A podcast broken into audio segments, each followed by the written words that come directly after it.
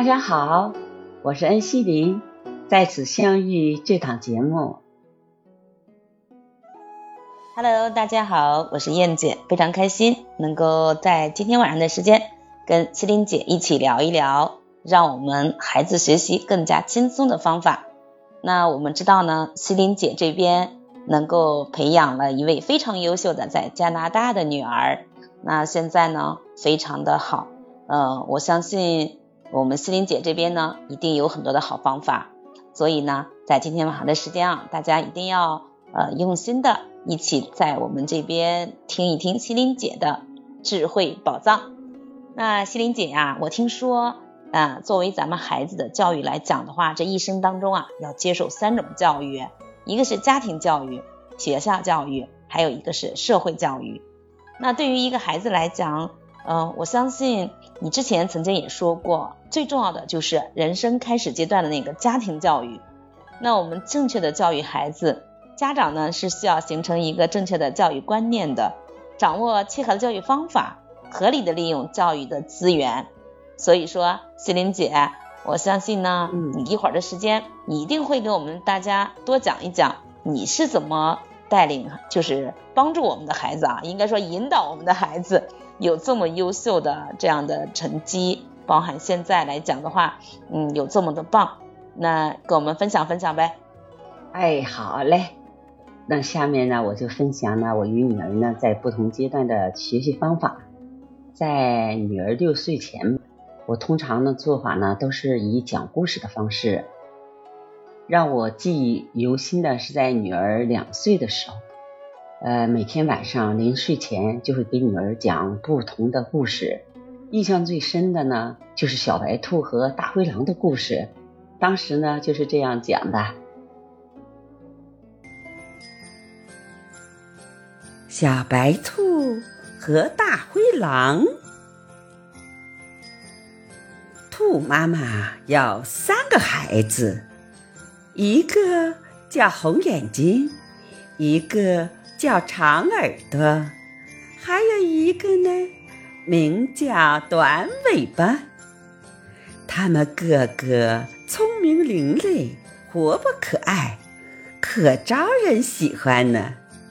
这一天，兔妈妈对孩子们说：“孩子们，妈妈要到地里去拔胡萝卜，你们好好的看家，把门。”关得紧紧的，谁来叫都不要开，等妈妈回来了才能开门，记住了吧？兔妈妈说完话，就拎起篮子到地里去了。小兔子们把门关得紧紧的，在屋里玩儿。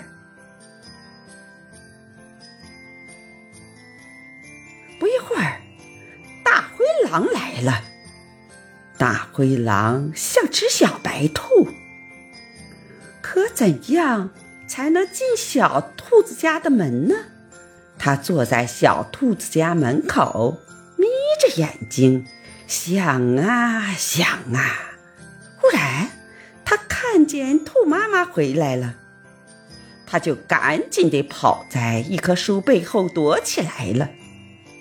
兔妈妈走到家门口，推了推门，门关得紧紧的。兔妈妈就一边敲门，一边唱起歌来：“小兔子乖乖，把门开开，快点儿开开，妈妈要进来。”小兔子们一听是妈妈的声音。就抢着给妈妈开门，抢着给妈妈拎篮子。这个大灰狼，它躲在大树背后，偷偷的把兔妈妈唱的那首歌学会了。第二天，兔妈妈到树林里去采蘑菇，小兔子们照样把门关得紧紧的，在屋里玩儿。一会儿，大灰狼又来了。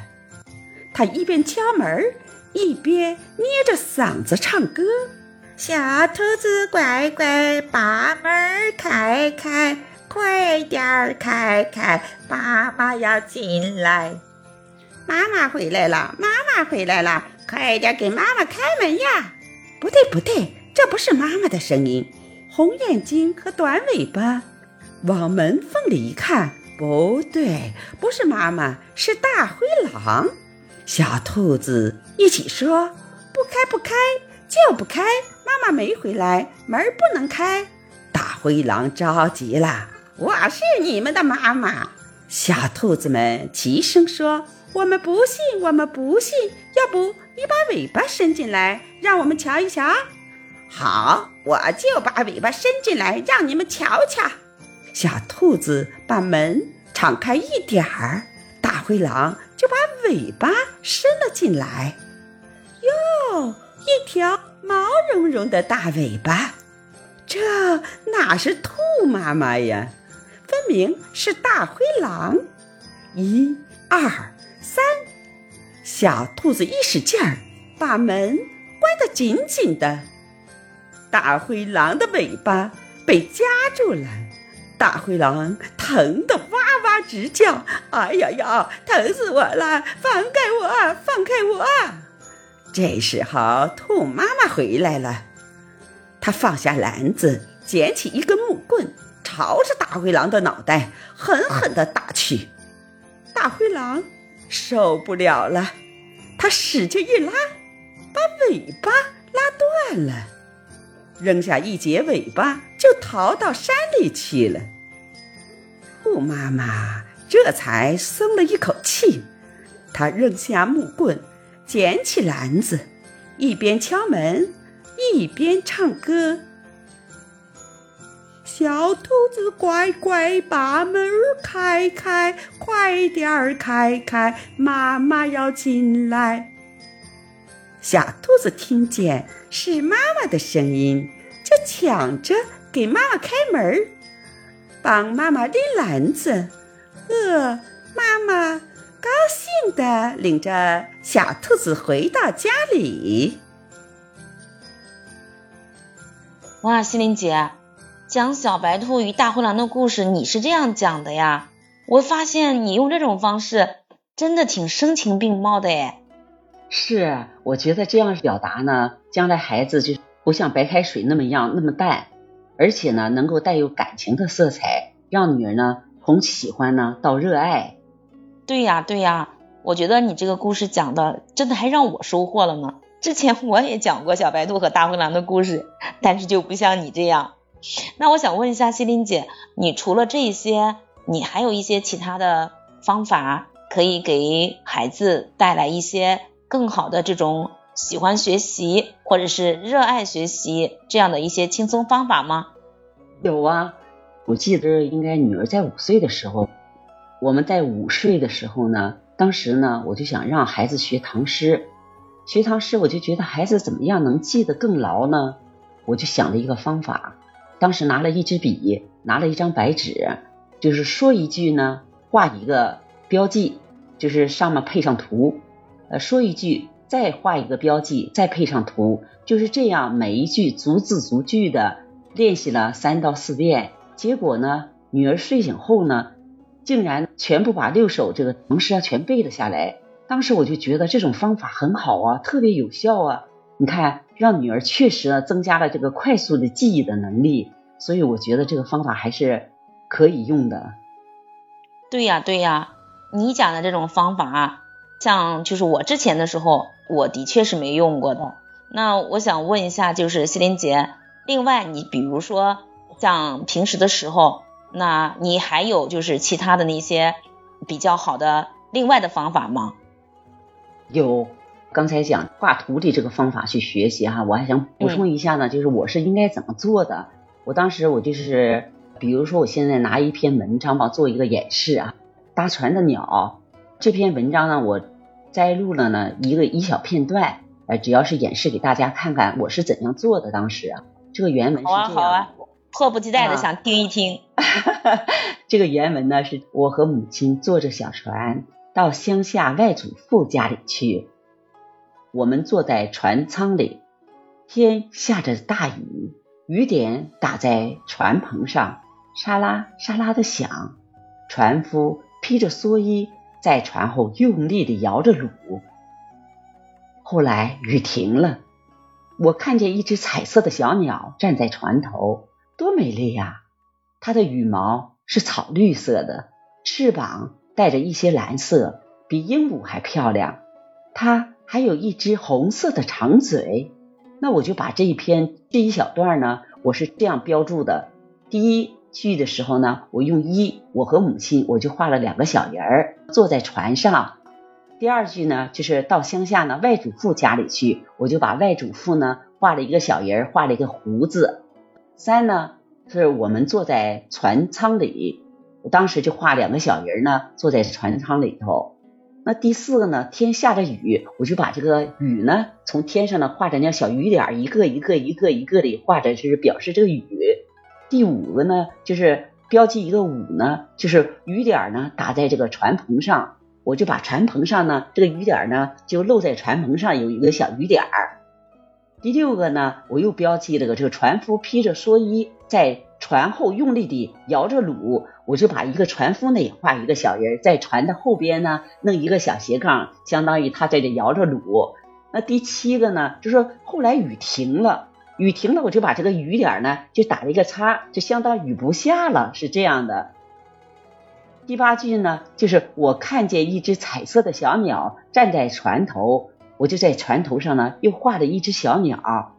第九句呢，就是它的羽毛是草绿色的，我就把这个鸟的羽毛呢涂上这个草绿色。他说翅膀呢还带一些蓝色，我又在这个翅膀上呢又涂一点蓝色。第十一句呢，就是它还有一只红色的长嘴，我就把这个嘴呢涂上红色。那通过这样方式呢，就一点点的这个标记，我就从一到十一呢，反复的跟着孩子一遍遍念。形成了孩子的一个记忆，孩子就会按照这个序号呢，这个标记呢，一点点多读几遍，孩子呢就很容易呢记住，会不断的在脑海中呢浮现，就是每个每个情节，每个序号中，就是那个情节，它会展现在他的面前，这样循环往复，不断的练习，在很短的时间内呢，他就把这篇文章耳熟能详，就是能记住了，能背住了。这种方法呢。是让孩子能加强记忆的学习好方法，很受用。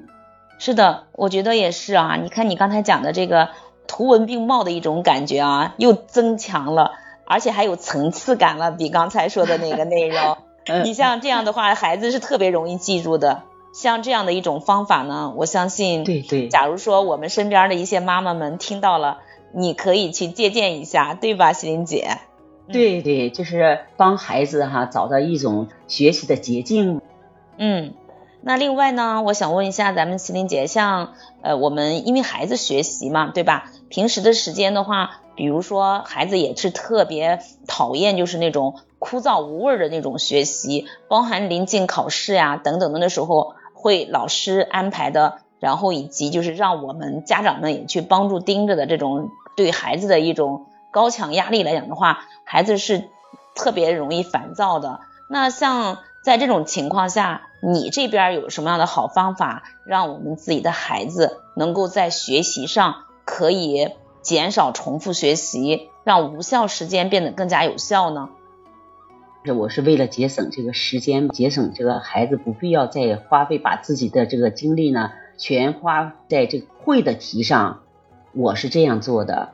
每个学期的为女儿呢准备了这个改错本儿，就是在学习中，比如说出现了错题的时候呢，我都会让女儿把错误的题抄写在这改错本上，就是你错在哪里，就是你按照错的方式呢给抄写在这个改错本上，然后呢你再做一个正确的这个答案呢放到下边，这样呢他就能对比出来呢，说我错在哪里，我正确在哪里，这样是容易形成记忆。我们这种方式呢，是将来呢便于孩子在复习的过程中呢，考试之前可以重点就是复习这一部分你容易错的部分，这样就是你可以呢省时间、省精力，你把你的时间呢放到其他的科目上去学习，有的放矢的学习，会变得更轻松的学习。那他觉得呢，就是学习不会是那种枯燥的、无味的。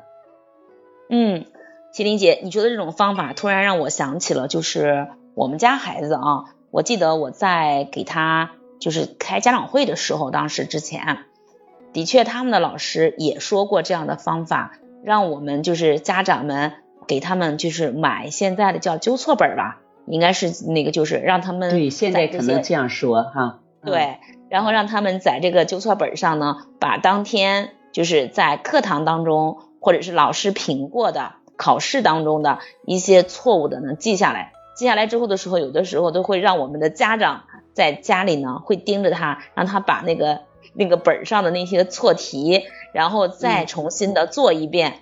哎，你觉我觉得你这种方法好像跟人家老师讲的那个方法好像是一样的耶。看来我们哦西林姐真智慧。都能够自己 将这种方法给到我们的孩子了，是吗？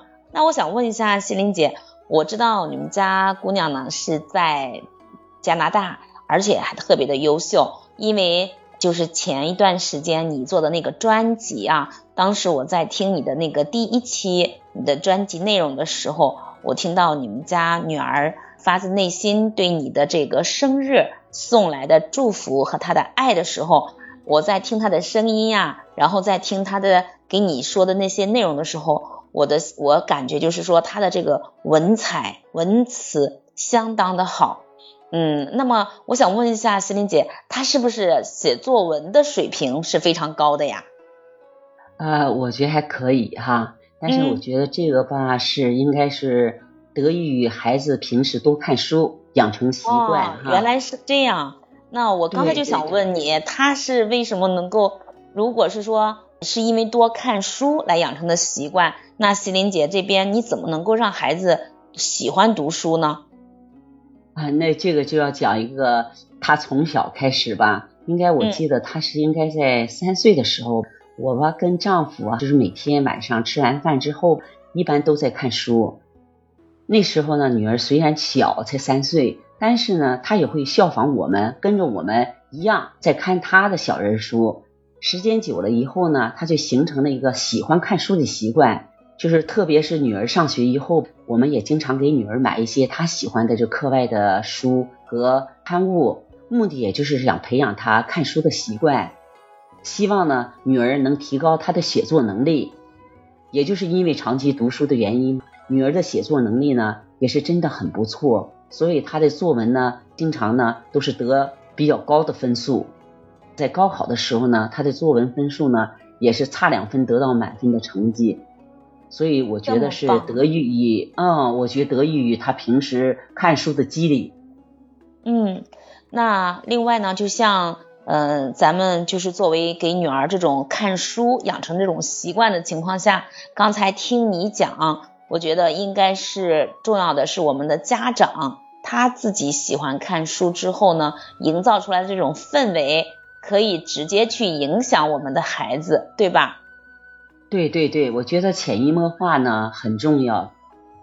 嗯，那西林姐，今天晚上呃，你给大家所分享带来的这几个方法呢，我觉得都非常的好。像你刚才提到的这种啊、不管是就是让我们的孩子，呃，你是给予孩子讲故事的方法呀，还是说是给孩子利用这种画笔，然后给他加强记忆力呀，还是给他进行详细的画图，来增强就是我们孩子的一些很好的这种背书能力啊。那这样的还有包含你刚才去提到的，呃，让我们孩子喜欢多读书、嗯多看书，哎，这样的一个习惯的养成，相信这都是呃你在逐渐逐渐啊、给孩子所带来的这种成长过程当中，可以让我们其他的家长们、其他的妈妈们们可以学习到的太好的方法了。西林姐，您还有什么样的话想要跟我们的其他家长说说的呢？是我经历过的。我们又如果能找到一把这个开启、提高记忆力的这个金钥匙呢，帮孩子呢掌握这种学习方法，孩子呢将来学习就不会成为负担，而且呢，孩子会在自己快乐中呢去学习。我也希望呢，今天这个分享呢，给这每位听众呢能带来有价值的收获。更希望呢，有关注孩子教育的听众们呢，继续关注太棒了！呃，家庭是孩子的第一学校，父母是孩子的第一任老师，父母的教育观念真的很重要。那我们家庭教育的好与坏呢，直接影响了孩子的一生。欢迎大家走进我们西林姐为大家所带来的系列专辑课程。欢迎我们的听友啊，能够在今后订阅我们西林姐的系列的专辑，让她的一些故事和分享，为我们大家带来带领孩子能够去成长的更好。下周节目再见，各位朋友，下周节目再见。